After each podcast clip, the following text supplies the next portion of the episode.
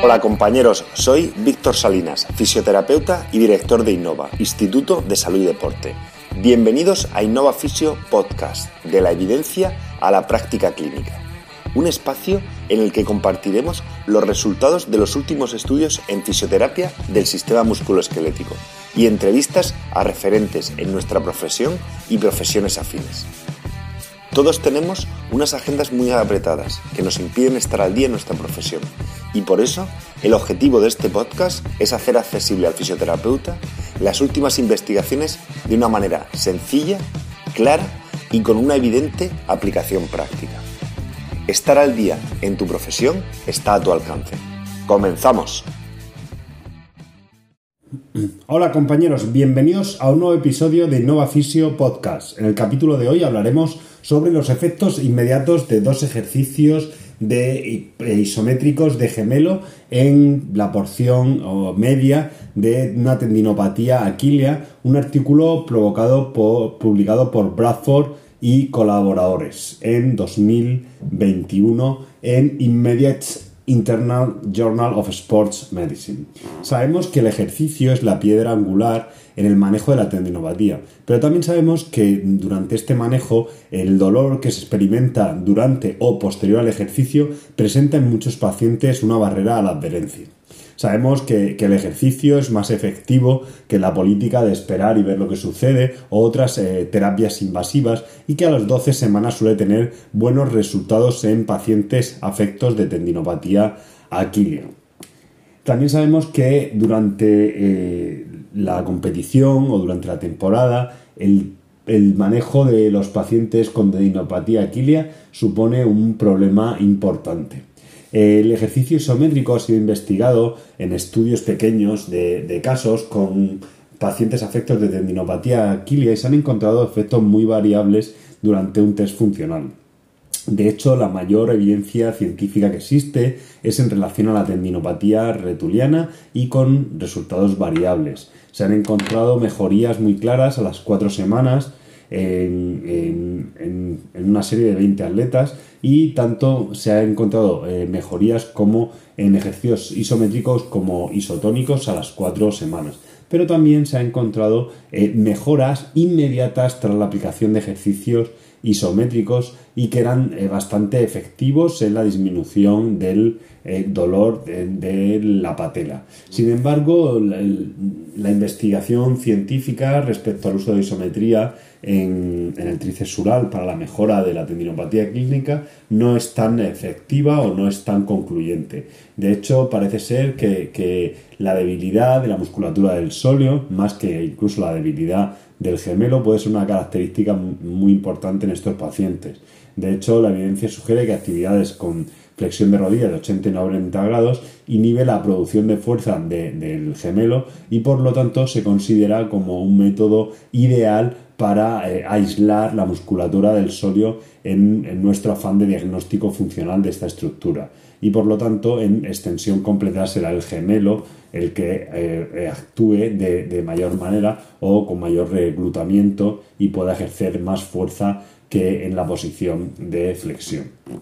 El presente estudio eh, trató de seleccionar sujetos mayores de 18 años que tuvieron una tendinopatía aquilea de más de tres meses de, evolución y que hubieran eh, sido seleccionados con un resultado menor de 80 puntos en la visa de Aquiles, que tuviesen eh, dolor en el tendón en al menos uno de los siguientes test, como era el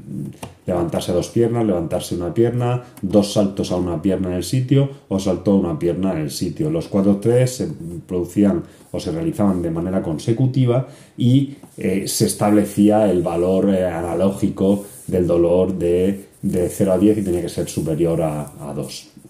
Este rango es el que se define como el rango de tolerancia clínica y está basado en eh, investigaciones previas. El test con el mayor nivel de dolor era el que se documentaba y el que se utilizaba para ver cómo eh, manejaba el tendón de Aquiles las cargas. Los participantes se, excluían si estaba el dolor fuera del,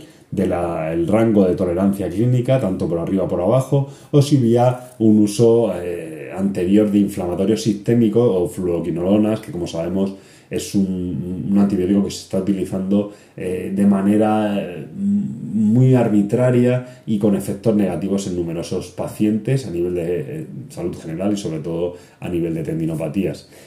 los pacientes completaban ambas intervenciones, tanto un isométrico en flexión plantar con rodilla en flexión y un isométrico en flexión plantar con rodilla en extensión. Eh, se realizaba una dinamometría isocinético para calcular la contracción máxima voluntaria del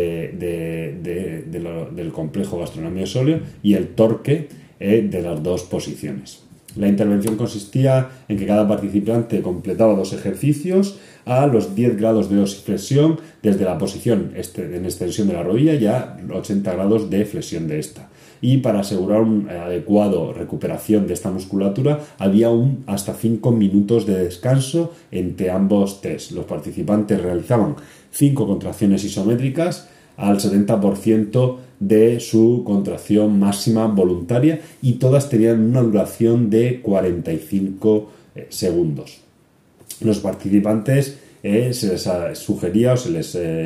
aconsejaba que fuese aceptable mantener la contracción isométrica en un rango de 5% por arriba o por abajo de esta contracción máxima voluntaria. Y posteriormente los participantes cambiaban para alternar el ejercicio después del mínimo de una eh, semana. El resultado principal que, se medía era el, dolor del, tendón durante los test funcionales que se habían realizado con eh, anterioridad y se cogía casi siempre, el, o sea, se cogía normalmente el que es que reproducía más dolor y es el que utilizaba para pre y post intervención. En los resultados más importantes del estudio fueron que este estudio piloto demostró que las dos posiciones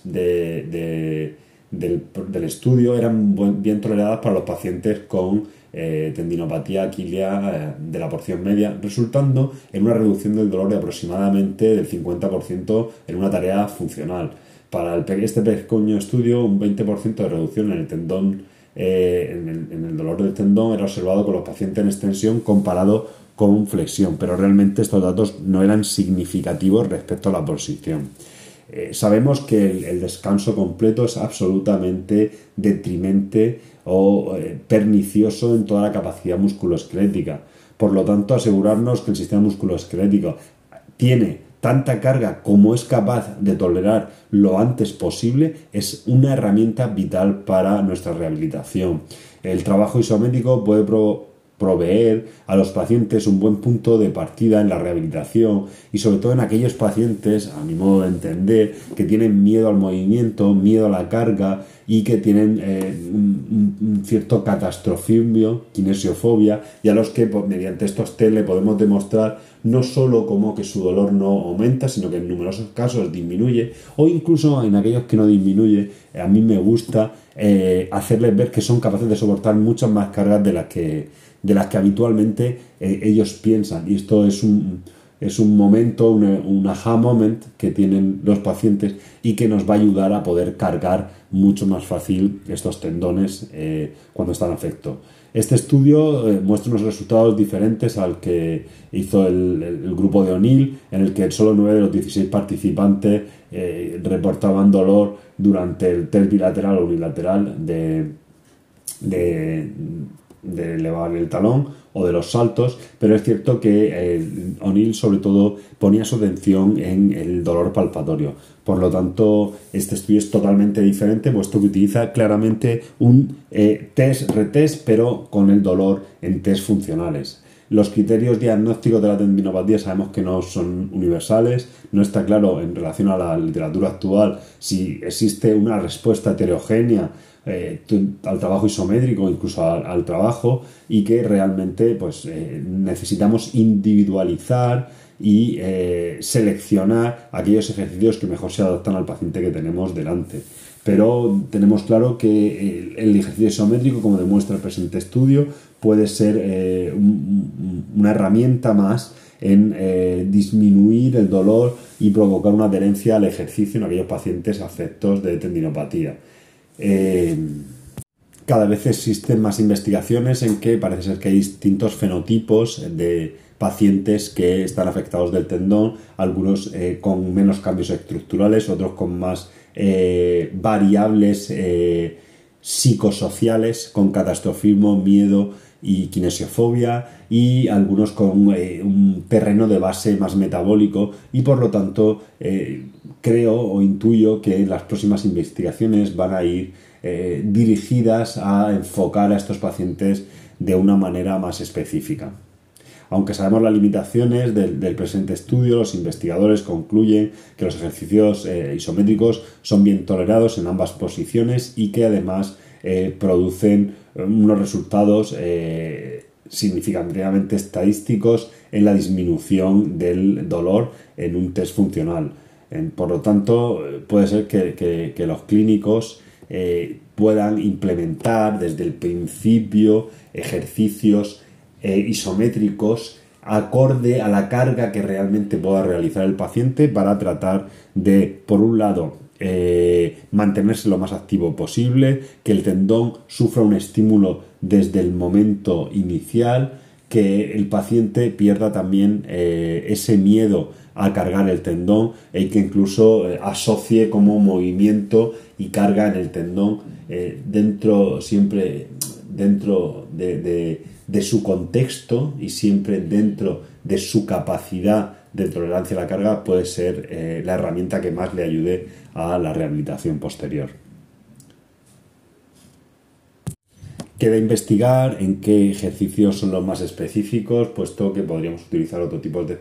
de ejercicios más funcionales y también las, eh, la dosificación, la frecuencia y las progresiones de estos, así como observar lo que decíamos anteriormente, los grupos de respondedores o no respondedores y tratar de adaptar nuestros programas y nuestros ejercicios a este tipo de pacientes. Si te ha gustado el podcast, suscríbete en la app o plataforma que utilices normalmente para escuchar tus podcasts. Te agradezco dejes una review, una valoración o un comentario con tu opinión. Cualquier crítica constructiva, sugerencia o idea para mejorar serán bienvenidas.